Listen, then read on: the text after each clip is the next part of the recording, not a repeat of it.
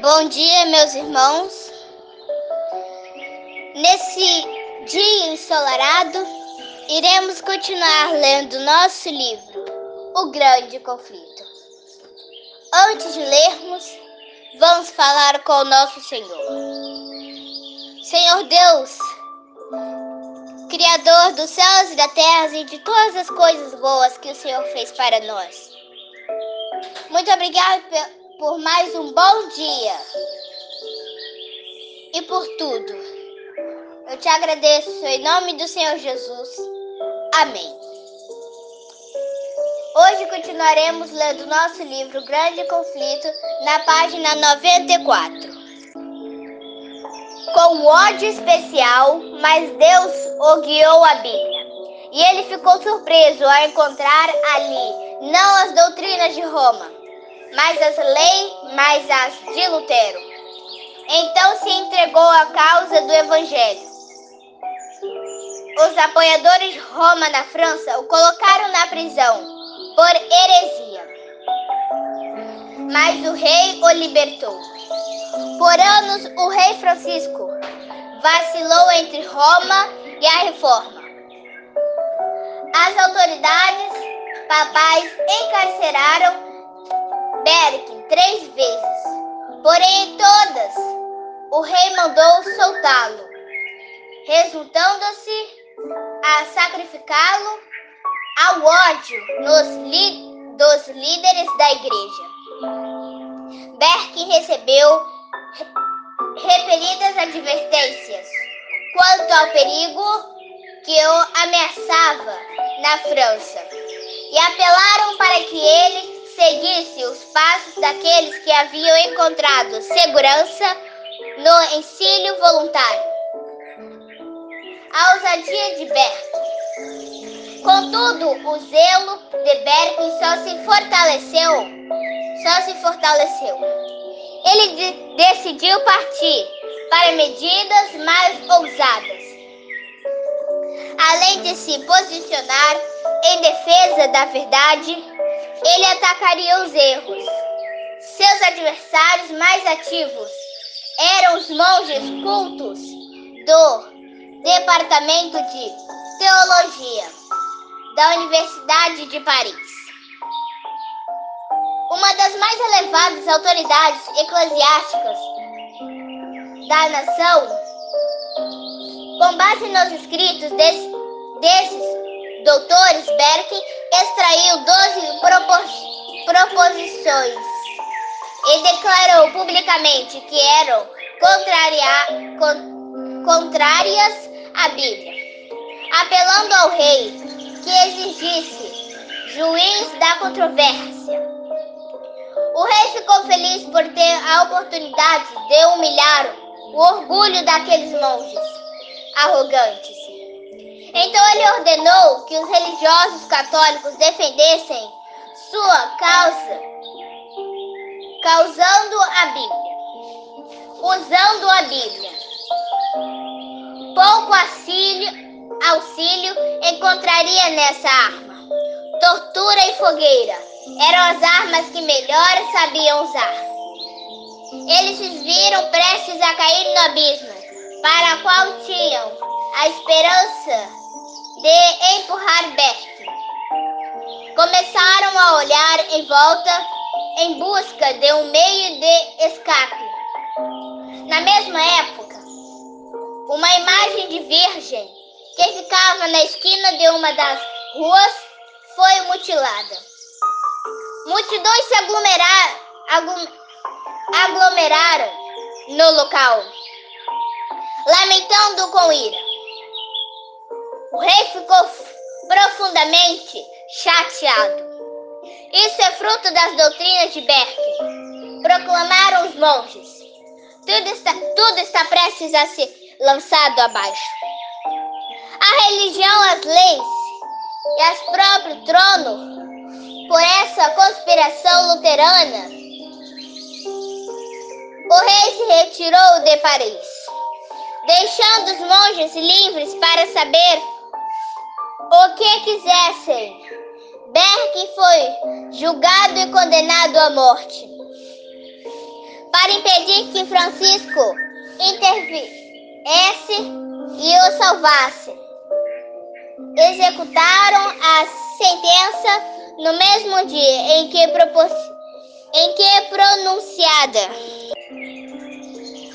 Ao meio-dia, uma grande multidão se reuniu para testemunhar o acontecimento, e muitos ficaram parmos ao ver que a vítima escolhida vinha de uma das melhores e mais corajosas famílias de nobres da França. Perplexidade, indignação, escárnio e ódio amargo escureciam o rosto de crentes multidão. Mas em uma face, nenhuma sombra repousava.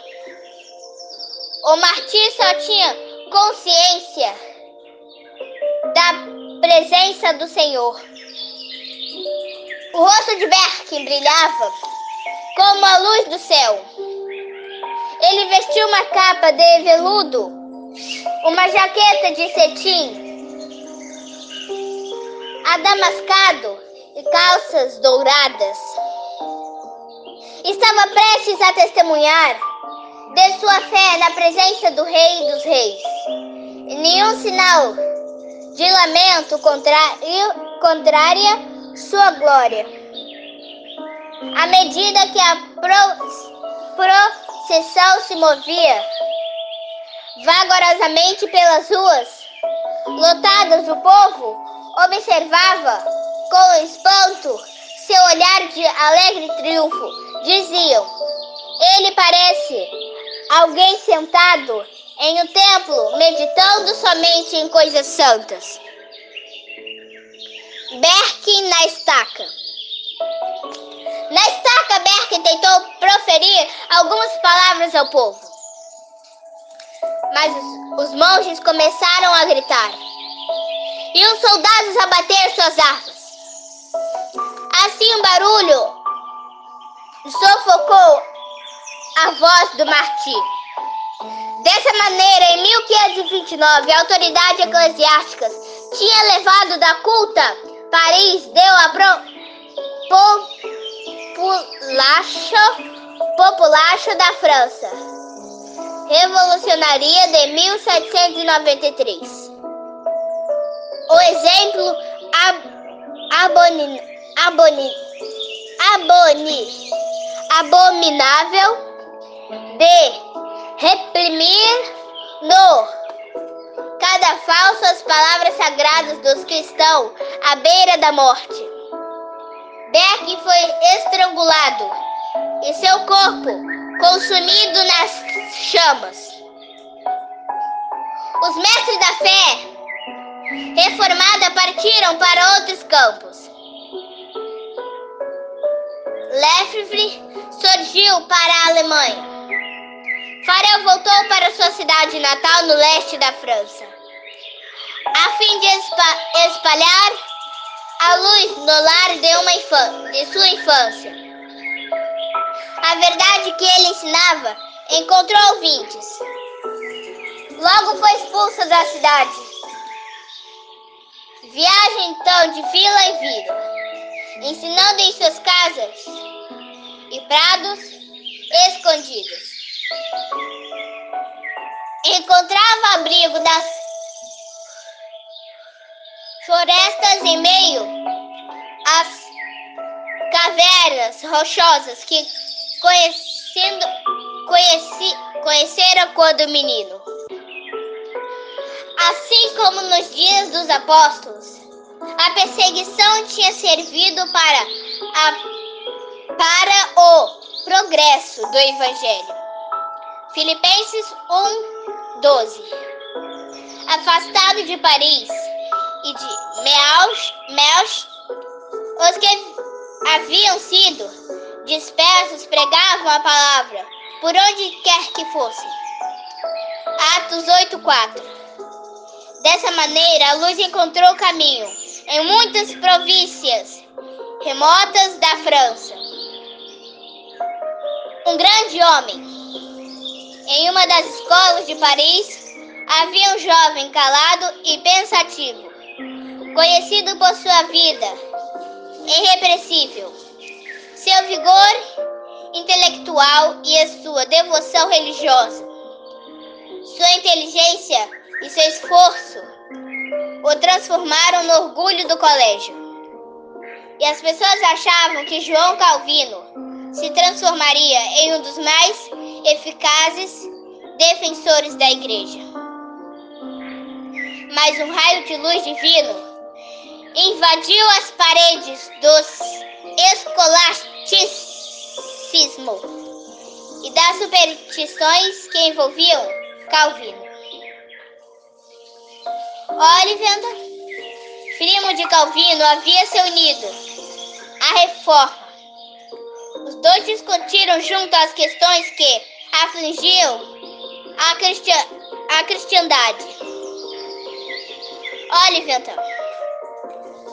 o protestante disse: há somente uma das religiões do mundo, aquela que os seres humanos, obras, Há muitas e a religião revelada da Bíblia. E a religião revelada da Bíblia que nos ensina a procurar salvação. Somente pelo livre, somente pela livre graça de Deus. Não aceito nenhuma de suas novas doutrinas, exclamou Calvino. Você pensa que eu vivi no erro a vida inteira? Todavia, quando fiquei sozinho em seu quarto, Calvino pensou nas palavras do primo. Viu-se sem inter... intercessor na presença do justo e santo juiz. As orações ao santo, as boas obras, as cerimônias da igreja, nada disso tinha poder para expiar pecados. Confissões e e penitências eram incapazes de reconciliar o pecador com Deus. Fogueira impressionante. Certo dia, quando por causa estava em uma praça pública, Calvino testemunhou a queima de um Eres. Em meio às torturas dessa morte, horrenda, e sobre a terrível condenação da igreja. O Martim demonstrou a fé e coragem as quais o jovem estudante dolorosamente contrastou com o próprio desespero e a escuridão que sentia. Ele sabia que os hereges fundamentavam a fé na Bíblia. Decidi estudá-los e descobri o segredo da alegria deles. Nas Escrituras, Calvino encontrou a Cristo. O Pai clamou. O sacrifício de Jesus aplacou toda a ira. O sangue dele lavou minhas impurezas. Sua cruz tirou minha maldição. Sua morte fez expiação por mim. Tu tocaste meu, meu coração para que eu me afastasse em desgosto de todos os méritos, e não a não ser o de Jesus. Calvino então tomou a, a revolução de, de dedicar a vida ao Evangelho, mas era de natureza tímida e queria se dedicar aos estudos. No entanto, os apelos fervorosos de seus amigos finalmente o fizeram concordar em se tornar professor público. Essas palavras eram como orgulho que caía cada para refrescar a terra. Na época ele estava em uma cidade provincial provinciana sobre a proteção da princesa Margarida, que amava o Evangelho e estendia sua proteção aos discípulos da, da verdade bíblica. A obra de Calvino começou com as pessoas dentro de seus lares. Aqueles que ouviam a mensagem levavam as outras novas, as boas novas, aos outros. Calvino prosseguiu estabelecendo o alicerce das igrejas que produziriam testemunhar destemidas da verdade. Paris recebeu mais um convite para aceitar o evangelho. A cidade havia rejeitado o chamado de Leffe e Farel. Mas novamente todas as classes do grande capital ouviram a mensagem. O rei ainda não havia se posicionado por completo ao, ao lado de Roma contra a reforma. Margarida resolveu pregar a fé reformada em Paris. Ela ordenou que o ministro protestante pregasse nas igrejas. Quando as autoridades papais proibiram que isso acontecesse, a princesa abriu o palácio. Foi anunciado que todos os dias seria pregado um sermão e o povo estava convidado a comparecer. Milhares se reuniram diariamente. Então reordenou que duas igrejas de Paris fossem abertas. Nunca antes a cidade fora tão tocada pela palavra de Deus. Temperança, pureza, ordem e diligência começaram a tomar o lugar da, embri da embriaguez, imoralidade das contendas e da ociosidade. Ansiosidade. Embora muitos aceitassem o evangelho, a maioria do povo rejeitava. Os líderes que favoreciam o papado conseguiram retomar sua influência. Mais uma vez, as igrejas foram fechadas e a fogueira e as fogueiras se acenderam. Calvino continuou em Paris, por fim as autoridades decidiram levá-los para as chamas. Ele não havia em, em, ideia do perigo que corria quando amigos entraram apresentados em seu quarto com a notícia que havia oficiais a caminho para prendê-los. Naquele mesmo instante, ouviram uma forte batida na porta anterior. Não havia nenhum momento a perder. Alguns amigos detiveram os oficiais à porta, enquanto outros ajudaram a reform... a... o reformador a descer pela janela. Ele foi às pressas para a cabana de um, de um trabalhador amigo da reforma, disfarçado com as roupas de seus anfitriões com um uma exada no ombro. Calvino começou sua jornada, viajou para o sul e mais uma vez entrou refúgio ao território da princesa Margarida. Calvino não conseguiria permanecer inativo por tanto tempo. Assim que a tempestade se acalmou um pouco, um pouco, ele partiu para um novo campo de atividades em Poitiers, onde algumas pessoas já eram favoráveis aos novos pontos de vista. Gente de todas as classes ouvia o Evangelho com alegria. À medida que o número de ouvintes cresceu, os reformadores pensaram que seria mais seguro se reunir fora da cidade. Como ponto de encontro, escolheram uma caverna na qual as árvores e rochas de, dependuradas os mantinham completamente escondidos. Naquele lugar refluxo, eles liam e explicavam a Bíblia. Lá os protestantes franceses celebravam a ceia do Senhor. Pela primeira vez, aquela pequena igreja enviou vários evangelistas fiéis para outros lugares. Amados irmãos, que o Senhor possa abençoar cada um de nós e amanhã daremos continuidade ao nosso livro, O Grande Conflito. Antes, vamos falar com o nosso Deus. Senhor meu Deus, muito obrigado por mais uma leitura abençoada e maravilhosa. Muito obrigado por abençoar cada um de seus filhinhos e filhinhas. É isso que eu te peço. Em nome do Senhor Jesus. Amém.